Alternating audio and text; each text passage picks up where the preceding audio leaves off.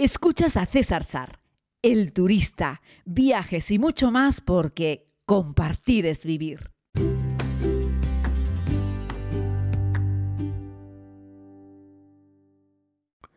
Saludos querida comunidad, espero que hayan eh, dado play a este podcast con muchas ganas y mm, espero no haber confundido a nadie con el título con respecto al Festival del Barro.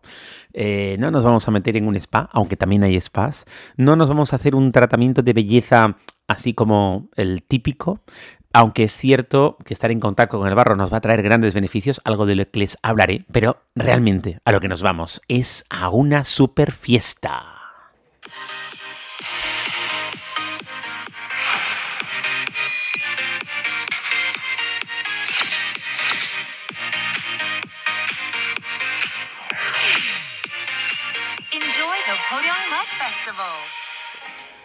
Sí, señor, nos vamos al Mat Festival en Corea del Sur, justo en la mitad de este país asiático que tuve la oportunidad de visitar una vez y un ratito, digo una vez porque he estado una vez veintipico días y otra vez un ratito solo, así es que la segunda vez cuenta como ratito.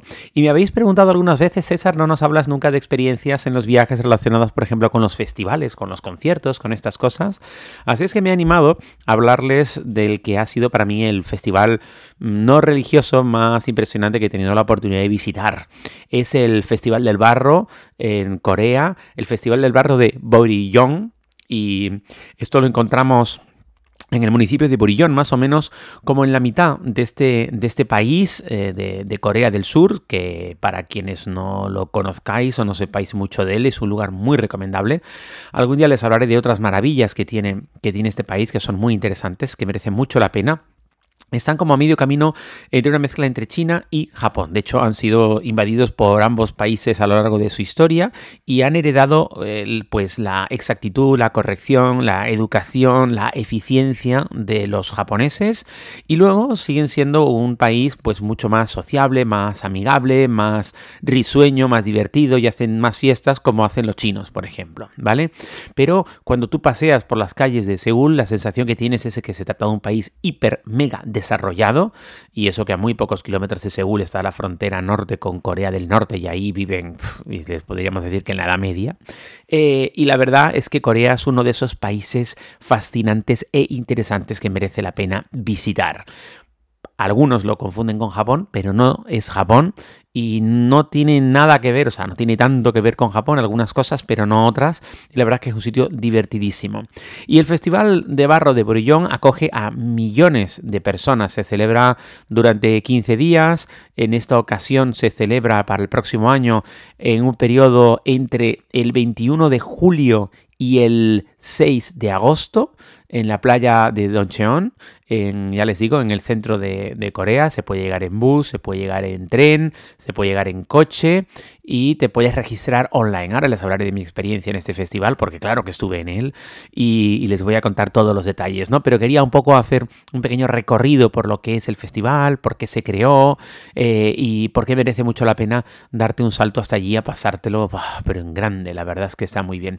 Están celebrando el próximo año la edición número 26 ¿Se puede reservar online? Por supuesto que sí, pero atentos porque estos son particularidades coreanas, solamente ponen a la venta el 30% de todos los tickets. Es decir, ellos favorecen que vayas a comprarlo allí directamente. Esto para los que van del exterior ah, genera un poco de incertidumbre porque si vas y luego ya no encuentras entrada, ¿qué pasa? no? En, verdad son 15 días de festival, o sea, tienes tiempo, si no es un día es otro, tampoco hace falta ir varios días, creo yo. Yo pasé una jornada, los muy frikis pues meten una noche por medio y hacen dos días en el festival y la verdad es que está, está muy bien. Estamos hablando de que está en la zona oeste de, del país y eh, históricamente eh, pues era conocida por tener una playa sucia. Una playa sucia, vamos a explicar por qué se entendía que era sucia. Tienen la mayor playa de arena blanca de todo el oeste del país eh, y históricamente se entendía que era una playa sucia porque había mucho fango, había mucho barro. Y esto entendían los coreanos que era algo sucio. Y evidentemente no es algo muy agradable meterte en una playa que lo que pisas más que arena es fango. A partir de ahí descubrieron que había toda una industria que podían desarrollar en base a ese fango, en base a ese barro, y así lo fue. Ahora ahí no me acuerdo, pero creo que son seis industrias que preparan cosméticos en esta zona de Corea, alguno de ellos de renombre, eh, y que lo exportan después de tratarlo, evidentemente, filtrarlo, purificarlo, ta, ta, ta, lo meten en cremas y en otras cosas y lo exportan a medio planeta, ¿no? Así es que el lugar se hizo famoso por la calidad del barro, tanto es así que el ayuntamiento decidió hace algunos años para relanzar un poco la actividad en el sector montar este gran festival del barro. Ellos te lo venden como ven aquí a disfrutar del barro porque el barro tiene muchas buenas propiedades, lo que no quieren es que te olvides de la importancia que tiene el barro para, para la salud y te lanzan a que eh, disfrutes de unos días de asueto y divertimento en, todo lo relacionado con el barro, ¿no? Además te hablan de que pues, hay barros en el Mar Muerto, también en Israel, o los barrios que hay en los glaciares de, Canadá, o los famosos barros de Colombia, o en el lago Baikal, en Rusia, que esto yo no lo sabía, por cierto, o los barros californianos, o el barro volcánico de Nueva Zelanda, en fin, hay muchos barros que son famosos en el mundo porque se supone que tienen propiedades y la gente va allí a buscarlos para embadurnar la piel para someterse a tratamientos de belleza. Por cierto, decirte que si además del festival tú quieres ir allí a un spa y darte un tratamiento de barro y tal, que tienen y que lo puedes hacer, por supuesto que sí, ¿no? Pero bueno, allá como por el año 96 se dieron cuenta que el barro que tenían ahí como tirado en la costa eh, podía tener propiedades importantes y así lo hicieron. Claro, tenían que separarlo un poco también de, de, la cantidad de sal que tenía, aunque eso también tenía parte de propiedades y dicen que, que bueno, que el barrio, que el barro les ayuda y que ayuda a otros a mantener una piel suave y a regenerar y además eh, tiene una acción antibacteriana y que ayuda también a la circulación de la sangre y que mm, eh, elimina la suciedad de la piel. Bueno, pues muchas de las cosas que ya conocemos relacionadas con el barro, si alguna vez te has interesado a esto. Pero ya les digo que el Festival del Barro no está encaminado fundamentalmente ahí, a la salud, aunque es cierto que ellos te lo venden inicialmente como eso. Lo que estamos hablando es un mega festival de un fiestón espectacular donde está todo perfectamente organizado y medido para que entres y te lo pases a lo grande. Has comprado tu ticket online o presencial, pero has pagado, llegas a la puerta, te ponen una pulserita, como esas típico de todo incluido, y a partir de ahí ya puedes entrar a disfrutar del festival de 9 y media de la mañana a 6 de la tarde. Hay una horita al mediodía en la que el festival no es que cierre, pero no puedes eh, disfrutar de las atracciones porque las tienen un ratito en mantenimiento. Pongámonos en contexto, frente a una playa, ya sobre la arena de la propia playa, sobre la zona más fangosa, recordemos, bueno, recordemos, no, vamos a explicarlo línea de agua donde las olas rompen, un tramito de arena, una arenita de playa normal, y como que el segundo tramo de arena ya no es arena, es barro directamente, es un fango. Depende de lo húmedo o lo seco que está, pues se puede caminar más fácil o menos fácil. Y como en el tercer tramo de arena, donde ya es más llano, donde ya no hay pendiente, ahí han montado como una especie de feria, que es un gran rectángulo, un recinto cerrado. En ambos extremos del recinto encontramos dos estructuras. En uno de los laterales del rectángulo encontramos una estructura que es toda la zona de servicios, por donde se entra, pues yo qué sé, donde hay oficinas, donde hay una torre de como de vigilancia para ver si la gente que está ahí pues tiene algún problema. Eh, ahí está también, pues yo qué sé, los servicios, hay una cafetería, ahí hay vestuarios, ahí hay duchas, en fin, una serie de servicios necesarios para el festival. En el otro lado del rectángulo estamos en paralelo a la playa, en el otro lado del rectángulo encontramos un gran escenario y ahí es donde van tocando grupos de música y eh, hay fiesta, pero vamos, mm, a tutiplén. Hay un segundo escenario ya más metido en la playa, ¿vale? Este es el rectángulo. En medio de esas dos estructuras tenemos todos los juegos, es decir, aquello está lleno de castillos hinchables, de, de canchas como de futbito, pero lo tienen delimitado porque juegas como al fútbol en el barro, de, canchas como de volei playa, hay un montón de toboganes que subes a lo alto y te lanzas. Hay un montón de piscinas eh, de barro, agua con barro en el fondo, donde hay juegos de todo tipo, desde que te subes a, yo que sé, a una especie de chorizo y vas 3 contra 3 y nos golpeamos con, con otros eh, objetos hinchables a ver quién tira a los tres del equipo contrario. Hacen también como rugby, también como rugby con una pelota sobre el fango que también evidentemente es, es muy divertido. También hay una zona en la que te dan como unas pistolas de agua con barro y creas como equipos 10 contra 10 y vamos repartiéndonos como esas mangueras, más que pistolas son como unas mangueras enormes y vas lanzando agua a presión hasta que tumbas al siguiente. Bueno, todo esto que parece un poco salvaje en algunas ocasiones, ya les digo yo que lo tienen todo perfectamente regulado, cada uno de los juegos tiene un tiempo, te pones como una cola para poder participar en ese juego, eh, hay personas vigilando las normas del juego, pero además hay personas vigilando, pues yo qué sé, si se te mete barro en el ojo, eh, si tragas agua, si te yo que sé, te das algún golpe, en fin, lo tienen todo perfectamente organizado, es decir, tienen un nivel de eficiencia en el que aquello tiene que ser solo diversión y no dolor, en el que eh, la verdad es que te sientes muy seguro realizando los juegos. Además de que, salvo que te toque un holandés mm, de estos enormes y, peligroso, la mayoría de los coreanos que allí pues son gente muy educadita, muy tranquila, juegan, se divierten, luchan en los distintos juegos que hay, pero la verdad es que mm, no, no sufres en absoluto, te lo pasas súper bien. Todo esto amenizado con muy buena música, animadores en cada uno de los juegos que tienen como un pequeño microfonito y todo esto además sin molestarse porque tú estás en un juego de tumbar con mangueras y en el otro lado están jugando al rugby, en cada lado hay su árbitro, su pequeño amenizador y de fondo está la música. Y puede parecer una pequeña locura pero no lo es, lo tiene todo como muy bien estudiado para que de fondo escuches la música y en cada uno de los juegos puedas estar entretenido en lo que estás haciendo. Terminas uno de los juegos y te pones en la fila para el siguiente. Y así funciona, no tiene más historia. Y así durante 15 días es divertidísimo. Aunque solo sea subir a uno de esos castillos hinchables enormes, es como una especie de tobogán, como cuando te vas al Agua Park, te vas a un parque acuático, te vas al Sean Park en Tenerife, algo así, pero todo en goma hinchable y algunos desde mucha altura, eh, en alguno incluso te ponen un pequeño casco, los coreanos son súper así con la seguridad, y ahí te vas lanzando y caes en una piscina de agua con barro, ¿no? Todo el barro que tienen dentro de ese recinto atentos, no es el mismo barro exacto que el que está justo por fuera en la playa. Procede de ahí, de la playa, pero es un barro que ellos han filtrado porque quieren un barro libre de impurezas y porque no quieren ninguna partícula em, superior a X, no sé, tamaño, desconozco si se mide por micras o por qué se mide, porque no quieren que te raspes o que te dañes la piel excesivamente, es decir, quieren que, sea como un, pueda ser un poco como un peeling, pero que no haya ninguna piedrita demasiado grande en el barro. Y además la han eh, depurado, la han limpiado especialmente porque no quieren que tenga impurezas, no quieres que te puedas pillar, yo qué sé, nada, ninguna pequeña infección en un ojo, eh, en fin, estas cosas, que, si te tragas sin querer un poco de barro, que no te, no te pongas especialmente malo, bueno, igual te sienta mal en el estómago, pero vamos, no porque esté en mal estado, no porque se encuentre contaminado. Esa sería la buena descripción de por qué han filtrado ese barro.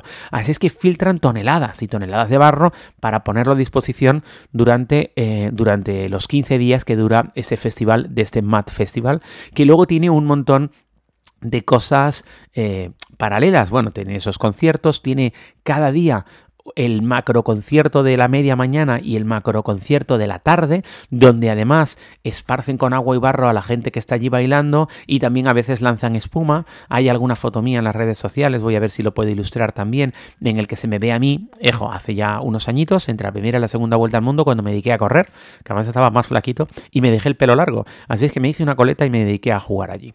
Consejos que, que te puedo dar para disfrutar de este Festival del Barro, que ahora te contaré más cosas que hacen en ese festival Festival del Barro. Bueno, uno eh, llega pronto para comprar la entrada, pasa una noche en el sitio, no vaya a ser que el día que vayas no encuentres entrada y por lo menos puedas intentar comprarla al día siguiente. Yo no sé si pasaría dos días completos en el festival, salvo que me metiese en alguna de las actividades aledañas. Es cierto que si te quieres quedar luego ya al concierto de la noche, que es fuera del recinto, en ese otro escenario que te decía en la playa, Ojo, lo ponen todo súper iluminado, ¿eh? parece que es de día. A lo mejor ahí sí podrías hacer noche eh, para pasar el concierto y ya quedarte ahí durmiendo y al día siguiente ya sigues tu ruta por Corea, ¿no? Ahí sí podrías meterle una noche.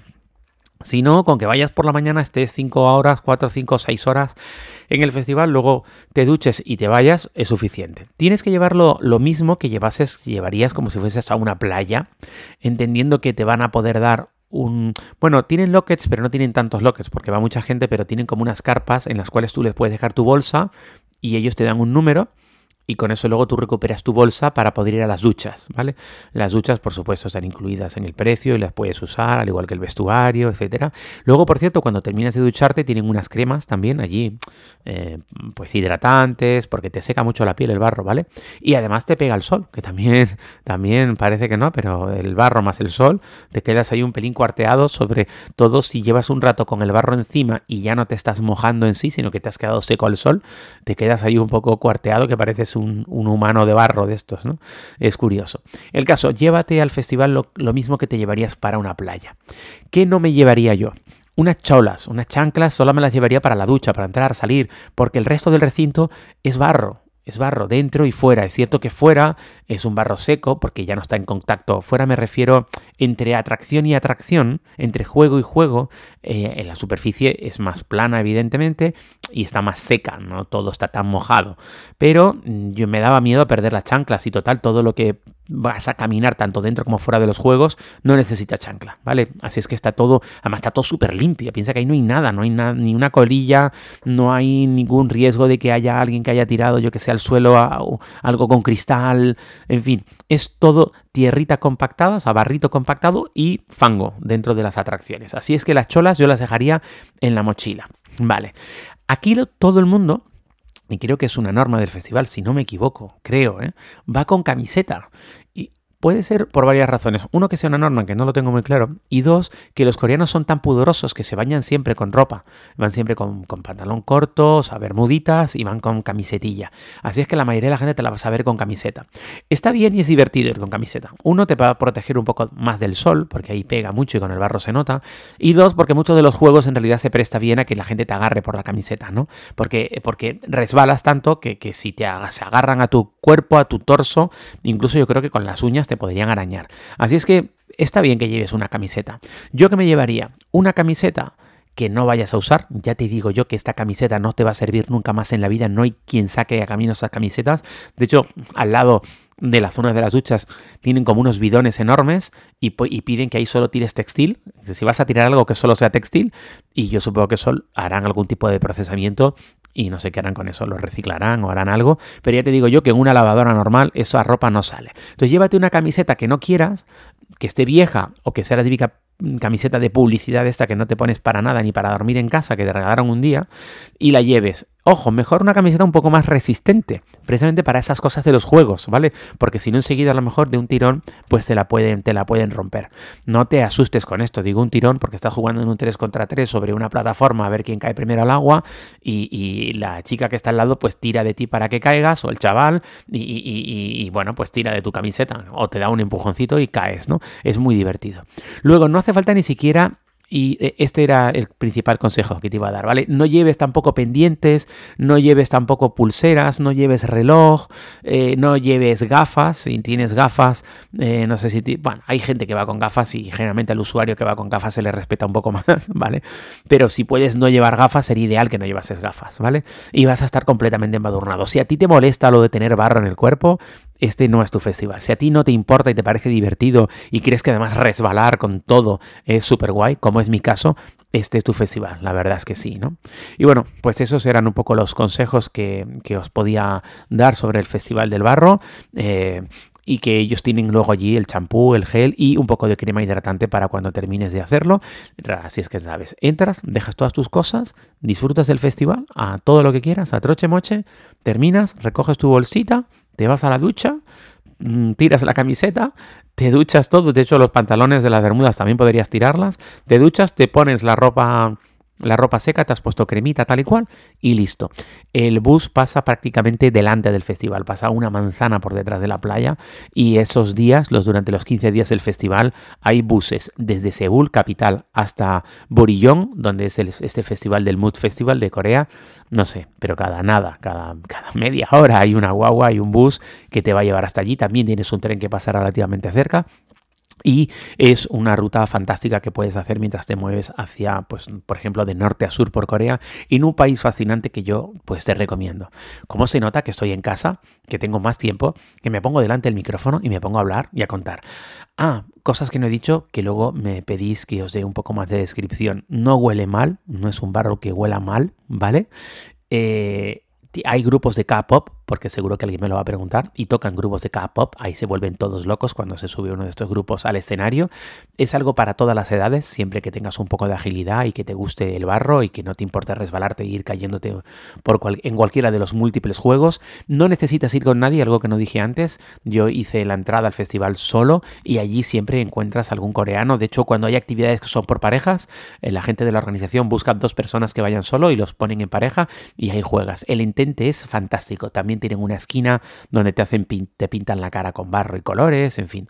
Hay cosas muy pero que muy chulas en este Festival Internacional del Barro, el MAT, el Mood Festival, que por cierto está hermanado con la Tomatina de España.